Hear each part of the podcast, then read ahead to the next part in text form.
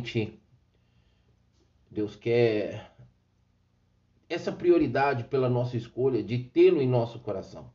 Por isso eu, como ali não sei por que caiu meu podcast, porque eu gravo no podcast, eu quero ler o texto novamente para a gente, é, então, mergulhar nessa palavra que diz assim: De quem você teve tanto medo e tremor ao ponto de agir com falsidade para comigo? Não se lembrar de mim e nem ponderar isso em seu coração? Não será porque há muito tempo estou calado que você não me teme? Sua retidão e sua justiça exporei, e elas não o beneficiarão. Isaías 57, versículo 11 e 12. Essa é a palavra para a nossa meditação, essa é a palavra que nós vamos receber do coração de Deus para nós nesta manhã. Que o Espírito Santo realmente me envolva e me agracie para falar segundo os oráculos de Deus. Amém, amados? Lembrando aqui que a Super Life está conectado, nós estamos conectados com a Super Life. Amém, amados? Deus tem me colocado em alguns aplicativos de streaming e ali Deus tem me dado a oportunidade de pregar o evangelho, fazer diferença, alcançar vidas, alcançar corações com a palavra do Senhor, abençoando vidas. Amém? Em nome de Jesus. Pois então, amados, o Senhor começa através do profeta Isaías questionando para o povo de Israel de quem você teve tanto medo e tremor? Amados, a palavra do Senhor nos diz que nós devemos temer aquele que pode lançar é, a, a, nossa alma no inferno, nosso corpo e nossa alma no inferno. Ou seja, temer a Deus. Por quê?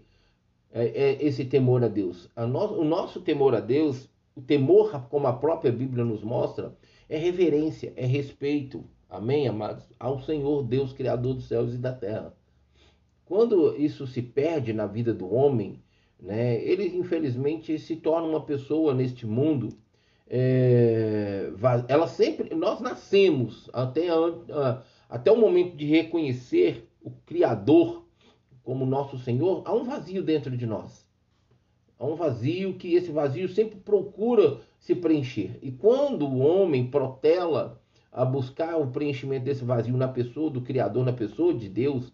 Então ela anda por esse mundo de uma forma é, promíscua, vulgar, vazia, é, desiludida, decepcionada, e aí um tanto de adjetivos, virtudes que na qual não é o propósito de Deus, não é a vontade de Deus para a vida do homem, né? A qual deveria haver virtudes que vêm pelo Espírito Santo de Deus, que vem do próprio Deus para a nossa vida, o homem acaba vindo sobre ele todas essas coisas que nós estamos vendo e que acaba trazendo maldição, que acaba machucando, que acaba ferindo as pessoas. Então o Senhor começa assim: de quem você tem tanto medo e temor?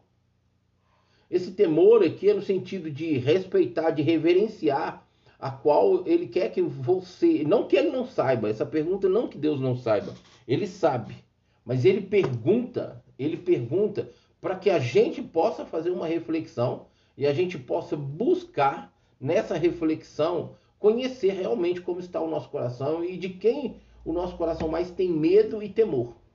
Medo é esse medo mesmo. A Bíblia diz que quando o coração está cheio de Deus, então ele lança fora todo o medo. O medo é a fé, é, medo e fé. O medo é força para o reino das trevas para o inimigo. A fé é para Deus, é para o agir de Deus em nossas vidas. Então, quando a pessoa ela tem medo, ela dá legalidade, ela dá oportunidade para o inimigo, que são espirituais, não pessoas, porque a Bíblia diz que a nossa luta não é contra a carne e sangue, mas sim principados e potestades. Então, para ele agir contra a vida dessa pessoa. Agora, quando a pessoa tem fé, e não a fé do homem, amados, mas a fé de Deus, ela atrai a presença de Deus, ela traz o agir de Deus para a sua vida. Mas o povo de Israel começou a ter uma conduta diante de Deus que Deus viu. E traz esse questionamento porque isso não estava agradando a Deus e isso não, traria, não trazia benefício para o povo de Israel. E no tempo de hoje, nossa vida, nós, como realmente nós estamos agindo e reagindo diante de Deus aos olhos de Deus? Hoje, aqui no Brasil, nós estamos vivendo um período assim onde há uma festividade é, que as pessoas vão para as ruas E tantas coisas ruins é, vêm acontecendo. É igual eu estava conversando esses dias, na época do carnaval, lá atrás, algumas décadas, três, quatro décadas atrás, ou até mais, é, era prazeroso, a família ia para as ruas ver os desfiles, que não tinha tanta sensualidade, que não tinha tanta pornografia, que não feria os princípios das pessoas de forma de fé, de prática e de vida. Né? E hoje não, hoje as pessoas vão e quem as pessoas que vão é essa nova geração que está aí, que não tem temor a Deus, que não conhece a Deus, que não tem princípio de família, é, tanto da parte é, de é, na parte de como que eu digo não só na parte da questão da fé como também na questão familiar. Hoje, a maioria das situações, da circunstância que vem, ela vem atingindo tudo isso da, da, do princípio família, porque tudo no princípio família, amados, é que é atingido, aquelas pessoas que vivem esse princípio, elas então não aceitam. Então quem vai é essa geração jovem, essa geração jovem que, que, que fere, que machuca, que atinge, que agride verbalmente e fisicamente, que depreda, que defrauda. Essa é realmente a condição que a gente tem visto aí.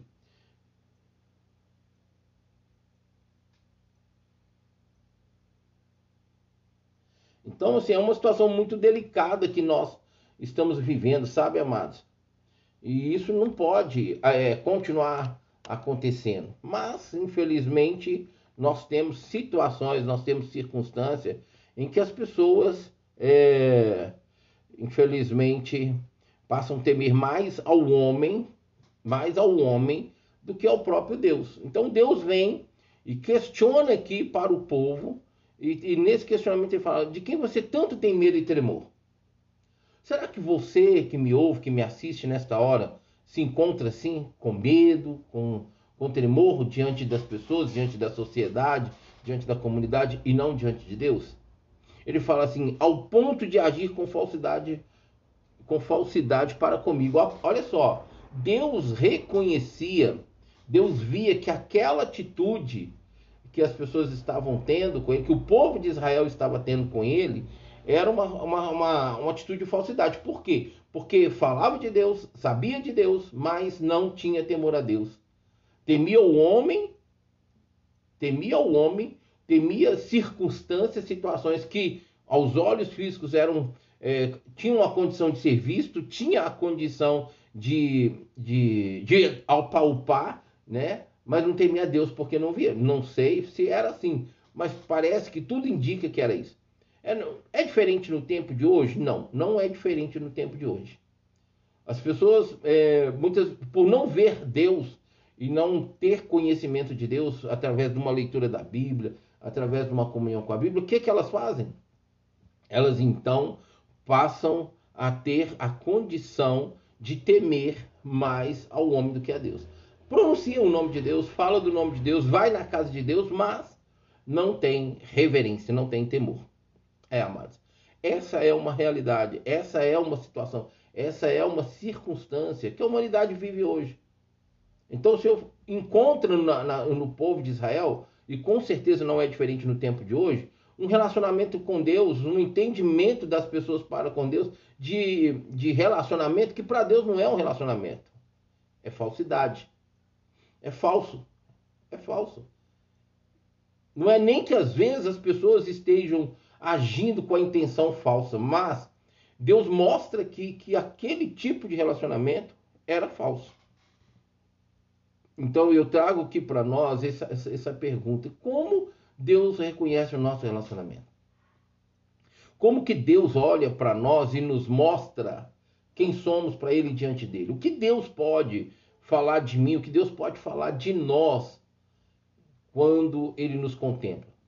Sabemos que Deus é onipresente, da, mesmo, da mesma forma que Ele está aqui agora comigo, ele está na Alemanha com quem está conectado comigo, ele está em outros países de quem é, estão conectados comigo aqui pela Super Life, pelo Facebook, pelo YouTube, pela Trovo, pela Twitch, né? Ele, ele sabe, ele conhece os nossos corações, ele conhece a nossa vida, ele conhece a nossa conduta. Aí eu pergunto para você, eu pergunto para mim, eu faço uma pergunta para mim mesmo: como que Deus me reconhece? O que Deus fala de mim? Ele recebe o que eu acredito estar tá vivendo com ele, um relacionamento agradável a ele? Ou ele se entristece porque quando ele olha, não é assim que ele me vê, não é assim que, que ele me tem? Como, como isso fica? Para Deus, ele falou: olha, esse tipo de relacionamento que vocês estão tendo comigo é falso. É falso. Ou seja, Deus não está se agradando. Então nós precisamos mudar. Ele diz assim: é, não, se lembra, não se lembrar de mim e não ponderar isso em seu coração, olha só, ao mesmo tempo ele fala assim: por que, que você está agindo com falsidade para comigo? Não se lembrar de mim e não ponderar isso em seu coração. Ou seja, o povo estava tendo uma conduta que eles não se, não, não se lembrava mais de Deus. E por se não se lembrar de Deus, não há temor, não há reverência. Pronunciar a Deus, o nome de Deus, falar o nome de Deus, e a Bíblia diz que nós não devemos tomar o nome de Deus em vão, isso é irreverência. Mas hoje, é, as pessoas têm muito, é, muita facilidade de falar Deus, Deus. Mas a, a, quando a gente abre a boca e fala assim, Deus, isso vai depender de quem realmente é o seu Deus para você estar tá falando dele, não Deus criador dos céus e da terra. Quer um exemplo? Eu trago para você aqui agora, bem claro. Se você me disser agora quem, o que se passa mais na sua mente, o que mais você pensa e o que mais no seu coração você deseja, esse é possivelmente será o seu Deus. Quando você se volta para a Bíblia, quando você medita na Sagrada Escritura, quando você olha para a palavra de Deus, você tem a oportunidade de conhecê-lo e escolher vivê-lo. E quando você faz isso de forma que é, agrade ao Senhor, pelo, pelos princípios que a Bíblia te deixa, te mostra, te ensina a adorá-lo, te ensina a respeitá-lo, a reverenciá-lo, a amá-lo, então, amados, com certeza a sua conduta será totalmente diferente. Essa pergunta não vai se encaixar para mim, não vai se encaixar para você. Mas quando não, ele vai mostrar que é um relacionamento que, que não tem é, é, verdade nele, da parte do homem. E ele fala assim: olha, é, como que não se, não se lembrar de mim e não ponderar isso no seu coração, ou seja, não ter né, no seu coração a primazia de, da, da soberania de Deus, da santidade de Deus, da pessoa de Deus, a ponto de você pronunciar, proclamar, ir na casa dele, falar dele, em às vezes algum assunto, ou diante de uma necessidade, declarar né, essa, essa, essa necessidade da pessoa de Deus agir, mas muitas vezes não é esse Deus criador dos céus e da terra. Esse Deus que nos criou em imagem e semelhança seria o seu Deus. Aqui o Senhor mostra que havia falsidade, que eles haviam esquecido dele e que no coração deles não havia esse temor. A Bíblia fala que de tudo que se deve guardar, guarda o teu coração, porque é dele que procede as fontes da vida. Como está o seu coração? Como está a sua vida aos olhos de Deus? O que você mais se preocupa o que mais você teme diante de situações, diante de circunstâncias na sua vida? Amados, eu tenho pensado em duas coisas nesses últimos dias. Duas coisas. Na pessoa de Enoque, um homem que atraiu a presença de Deus a ponto de Deus levantar do seu trono, olhar para a terra, encontrá-lo, descer na terra tomar ele pela mão, andar com ele na terra e depois arrebatá-lo para o seu reino. Esse homem se chama Enoque. Esse homem, né, ele andou na terra e a vida dele na terra atraiu a presença de Deus a ponto de Deus se posicionar em relação a ele dessa forma. E a outra coisa que tem realmente ruminado assim na minha mente, no meu coração, é sobre Deus como refúgio. Deus como refúgio. E quando a gente traz essa palavra refúgio para a realidade da humanidade hoje na Terra, E principalmente quando a gente olha para esses países que estão em guerra, né, ali é, a Rússia contra a Ucrânia há mais de um ano, agora é, Israel passando por esses ataques ali, ou seja, a gente pensa em refúgio. Quando a gente olha para alguns países em dificuldades que não tem mais como se viver nesse país, o povo também sai desse país e vai para um outro país em busca de refúgio. Então, o que é refúgio? É você se encontrar numa situação caótica em relação à, à situação, à condição, à localidade, ou seja, qualquer coisa em que você não, não, não se agrada mais, não se sente bem mais, e sair dali para um outro lugar melhor. Você vai em busca desse lugar melhor. E como eu dei exemplo, guerra, fome acontecendo aí nesses países, e o que, que eles fazem? Vão para outros buscar o que? Refúgio. Vão buscar refúgio. Vão buscar o que? Proteção. Esse refúgio é proteção, é alimento, é segurança, é paz, saúde. Tudo isso que o homem, o ser humano precisa. Agora pensa nessa palavra refúgio na pessoa de Deus. Existe um reino espiritual que ele é trevas, né? E há pessoas que ainda não acreditam nisso e nem que existe e falam que o inferno é aqui na terra. Não. O inferno não é aqui na terra. Ele existe, mas nem Satanás com seus demônios foram lançados para lá ainda. Isso vai acontecer quando Jesus voltar pela segunda vez para buscar a sua igreja mas ele não foi lançado, ele ainda não foi enviado para lá. Então, aqui na terra, porque a Bíblia diz que nós estamos rodeados por várias nuvens de testemunho, como está lá em Hebreus capítulo 12. Então, ou seja, céu, terra e inferno, três dimensões que nos observam, que olham para a nossa vida, para o nosso estilo de vida, para o nosso testemunho de vida, e agora a nossa escolha, a nossa conduta vai determinar que reino a qual vai ter ali a, a, a oportunidade, a legalidade ou o direito de agir na nossa vida ou contra a nossa vida e através da nossa vida. Essa é uma situação, essa é uma questão. Então o Senhor falou assim: olha, vocês esqueceram de mim e até em seus corações vocês não tiveram nenhuma ponderação, nenhuma reverência em relação a mim. Será que essa não é uma realidade sua? Será que essa não é uma realidade nossa hoje aqui na terra dessa geração que anda pela essa terra? Independente do, de qual seja um dos pontos da terra, como os quatro cantos, a gente tem esse hábito de, de, de nos referir assim, os quatro cantos da terra. Ele fala assim: olha, não será porque há muito tempo estou calado? O calar de Deus não quer dizer que Deus não está trabalhando. Deus trabalha no silêncio. Nós precisamos entender isso. Deus trabalha no silêncio.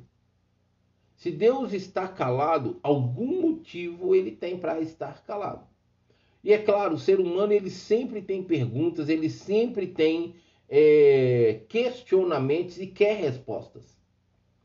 Mas nem sempre Deus vai responder quando assim nós esperamos, quando assim nós queremos. A Bíblia diz que há tempo para tudo. Nem sempre as pessoas estão preparadas para a resposta de Deus. Não quer dizer que eu não posso perguntar, não quer dizer que eu não deva perguntar. Eu posso e até devo perguntar, porque a resposta dele tirará a minha dúvida e me dá a oportunidade de escolher o que fazer e como fazer de forma melhor, claro, para Deus em primeiro lugar. Se o calar de Deus te incomoda, é porque você não está num relacionamento tão íntimo e tão profundo, real e verdadeiro como a Bíblia ensina. E se você não tem relacionamento com a Bíblia, você não conhece Deus, não conhece a vontade de Deus. A humanidade hoje, ela, essa é uma geração que não conhece a Deus, que não tem temor a Deus.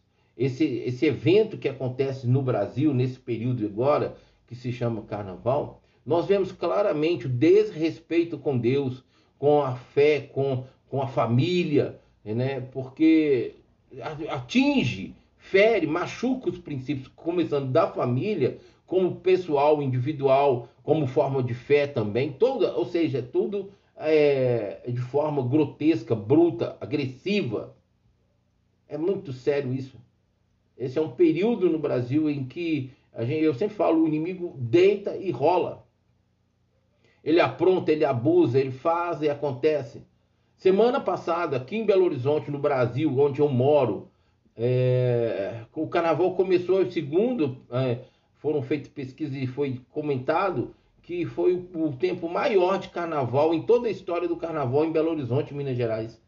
Para mim, isso não tem vantagem nenhuma, porque nos primeiros dias as pessoas começaram a depredar os patrimônios, os lugares públicos.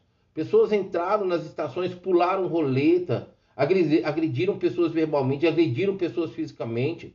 Muda todo o curso da, da, da cidade, né, da, da, da, população. As pessoas é, se sentem mais seguras, inseguras, não vão mais para a rua. Pode observar quem é brasileiro, quem está. Esse período de carnaval, as pessoas saem de suas casas, de suas localidades, aonde tem essa comemoração, essa, essa festividade aí é, secular, e vão para um lugar de paz, um lugar onde eles possam se sentir mais, mais tranquilos. Aí é onde o inimigo deita e rola de outra forma, porque aí levanta pessoas para roubar, para depredar, para atingir patrimônios das pessoas, os bens das pessoas, quando isso também, juntamente, a própria questão física das pessoas. O que é realmente viver para Deus, o que é realmente reverenciar Deus, o que é realmente ter Deus, esse Deus criador dos céus e da terra, em sua vida, em nossa vida. Porque eu tenho aprendido, né, pela minha escolha, pela minha, pela, pela minha conduta e estilo de vida, pelo que eu tenho aprendido na Bíblia, aí você vai falar assim, mas, pastor Nilo, a Bíblia foi escrita pelos homens, mas, claro, ela foi inspirada pelo Espírito Santo de Deus. Mas como é que você pode acreditar nesse livro? Se esse livro não tivesse tanto poder, ele não teria me libertado de algo que eu iria fazer. Ele não teria mudado e não estaria mudando a minha vida tanto quanto ele tem mudado. E não só a minha, como de multidões de pessoas ao redor do mundo. E é um livro que vem de gerações em gerações, milênios. Porque de Gênesis, lá do princípio de Adão até, Moisés, até Abraão foram dois mil anos. De Abraão até Jesus, mais dois mil anos. De Jesus até aqui, mais dois mil anos. Seis mil anos.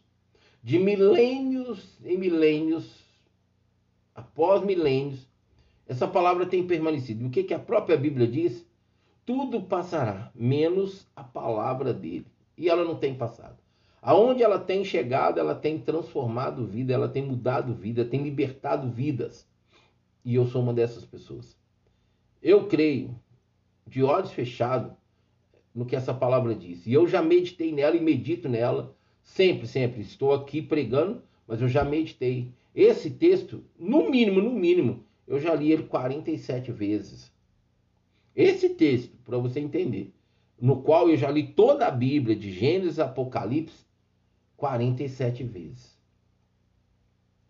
E cada vez que eu leio algo novo, eu descubro. Se essa mesma palavra eu pregar ela semana que vem, ela não virá recheada como ela está sendo recheada hoje, porque ela se renova.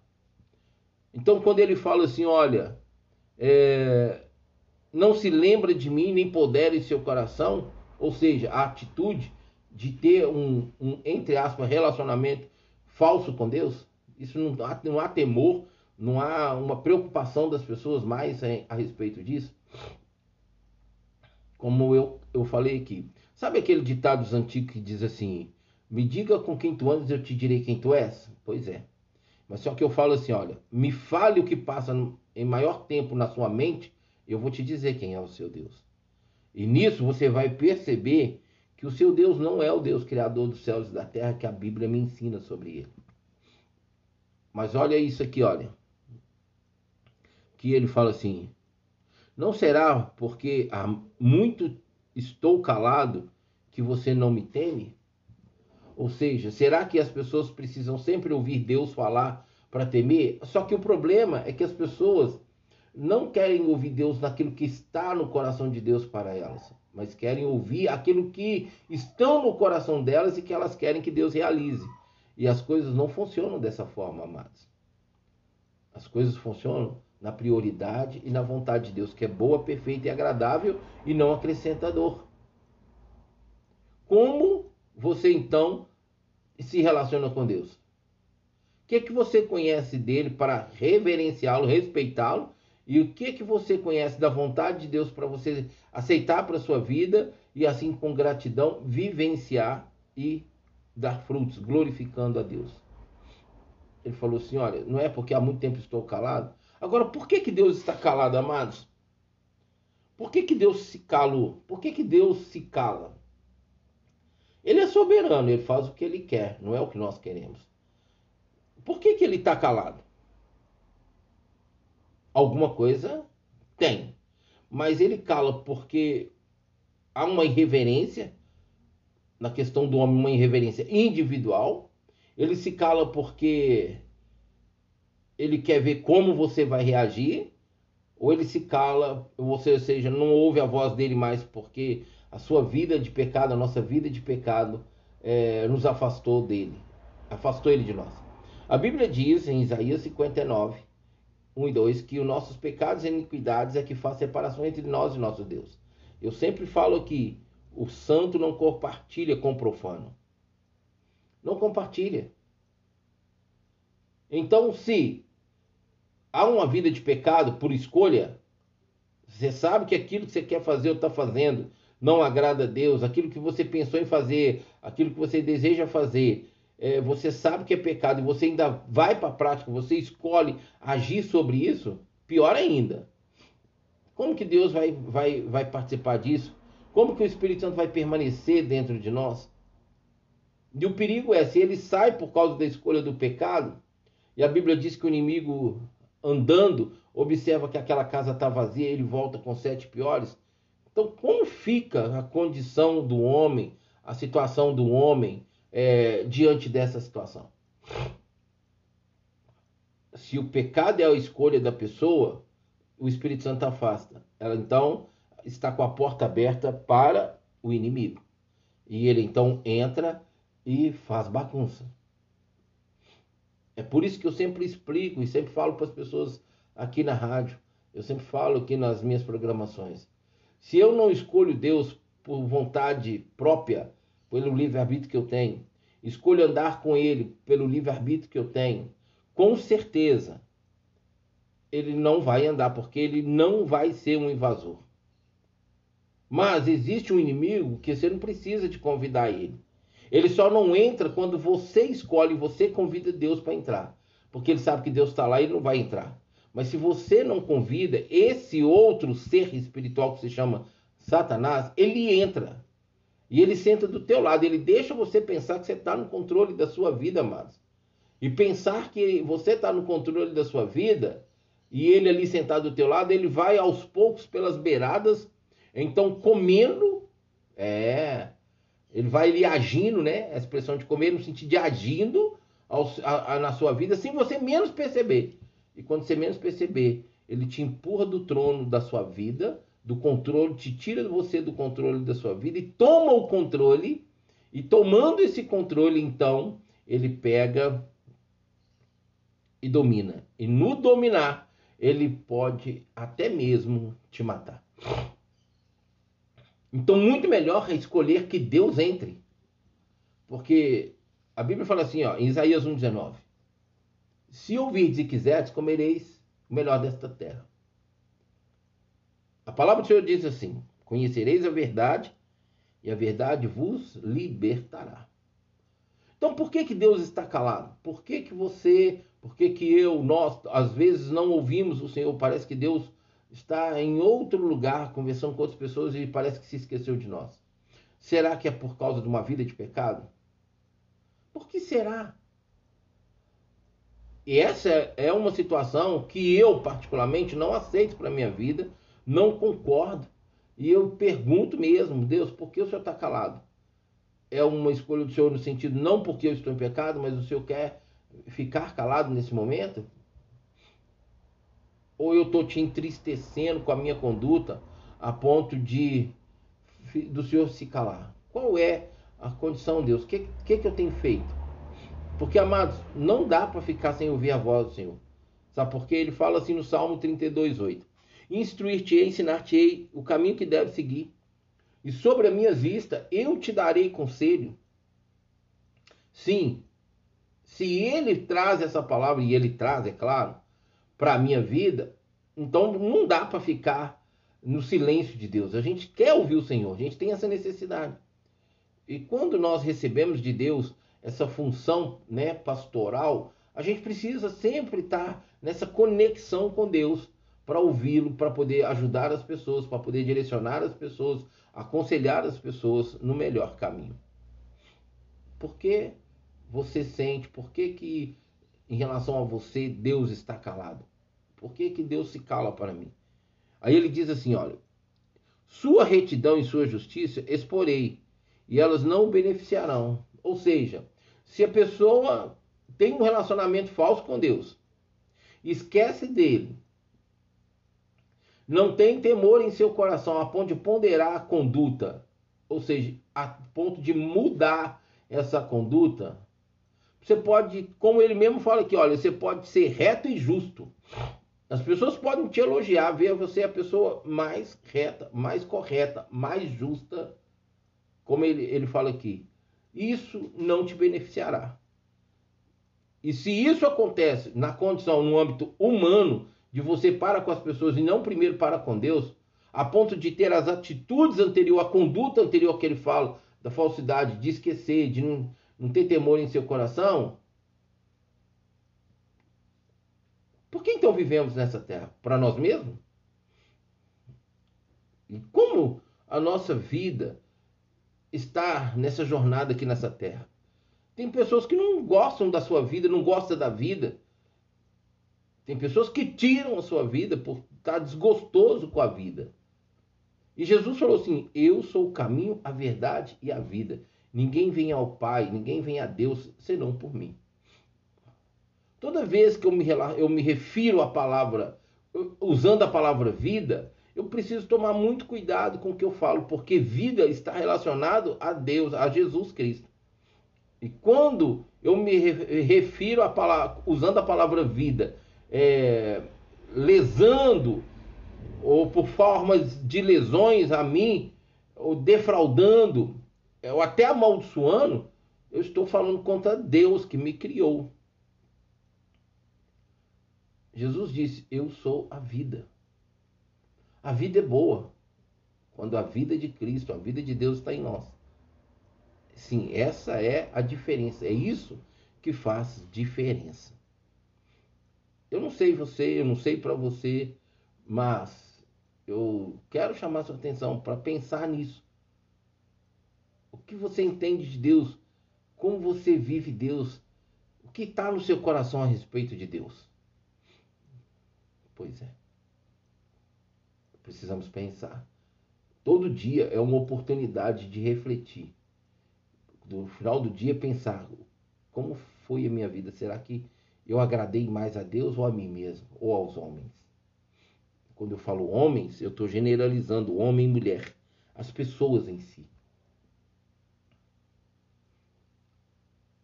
Como Paulo disse: viver eu vivo Cristo, porque morrer para mim é lucro. Eu gostaria muito de estar com o Senhor Jesus, mas eu ainda estou nessa carne, nesse corpo físico, por amor a vocês. Era essa a condição de Paulo. E não é diferente a minha condição. Amém, amados? Precisamos nos atentar para isso, para essa realidade de vida. Porque Deus é fiel. Deus não falha em nenhuma circunstância. Deus não perde nenhuma batalha. Ele é vencedor em todas, todas, todas, todas. Então, você precisa, você deve ser justo, reto na sua conduta, mas sendo moldado na retidão e na justiça pelo Senhor. E não sua. A Bíblia diz que a nossa justiça própria é como o trapo de imundície, é como o, o, o pano que a mulher que hoje se chama absolvente, usava no período, usa no período da menstruação. Como trapos de imundícia. Antigamente, não, né, lá atrás, a, a, partir do momento que a mulher separava aquele pano para usar para conter ali como hoje usa um absorvente, aquilo ali se chamava trapo, porque não prestava, era ser removido e lançado fora. O que é o que se faz hoje com absorvente? Essa para Deus é a justiça do homem, não serve para nada. Ela só vai ter efeito na causa e ação na causa que ela, ela vier da parte do homem, se for no princípio de Deus, se for na pessoa de Deus. Fora isso, amados, ela não vai beneficiar a gente em nada. Nossa justiça não vale nada. Ser reto, o que é reto? É você andar em retidão, é você andar com integridade, é você andar com verdade né, nessa terra a respeito de tudo que está em você, através de você e vem a você. Entendamos que nossa vida ela reflete o amor a Deus por a, pela forma que nos relacionamos com o próximo. Amar a Deus acima de todas as coisas e ao próximo como a ti mesmo. Se você não se relaciona com o próximo dentro do que a Bíblia nos ensina, e o primeiro, a primeira ordenança do Senhor é amar o próximo como a mim mesmo. E segundo é perdoando uns aos outros. Se você não tem essas duas condições na sua vida, na sua vivência na terra, em relação às pessoas que se aproximam ou que você convive, ou até mesmo familiar, se você tem falta de perdão, se você tem desonestidade, se você tem qualquer outra situação em relação, você então não ama a Deus, porque como você vai amar a Deus que não vê, não amando o seu próximo? A Bíblia diz que a única coisa que nós podemos dever ao nosso próximo é o amor. Então, meus amados ouvintes, meus amados é, que estão aí me assistindo, eu digo para vocês nesta manhã: ame a Deus acima de todas as coisas, mas ame ao próximo como você mesmo. Se você se ama, você ama o próximo. Então, se você colocou Deus em primazia e você ama o próximo, você está bem na vida. Mas tudo isso você só vai conseguir lendo a Bíblia, meditando na Sagrada Escritura, tendo é, a revelação da palavra de Deus pelo Espírito Santo, para você saber como fazer, o que fazer e como fazer. Amém? E aí sim você vai ter uma vida que você vai estar tá agradando a Deus em todo o tempo. Em todo o tempo. Que Deus continue falando conosco. Amém? Que Deus continue nos abençoando nós possamos meditar na palavra e aí fazer escolhas que realmente alegrem o coração do nosso Deus. Porque aí nós vamos ser abençoados, beneficiados com tudo isso. Fiquem com Deus, um beijo no coração de vocês e estaremos juntos, eu espero, com certeza, em nome de Jesus, hoje às 14 horas, uma tarde com Deus. Se vocês puderem estar junto com a gente, vai ser um prazer e uma alegria no meu coração. E com certeza no coração de Deus também, porque vamos adorá-lo juntos. Amém? Eu vou ficando por aqui e volto mais tarde, juntos, podendo ali louvar, adorar e engrandecer o Senhor nosso Deus. Beijo no coração, fiquem com Deus.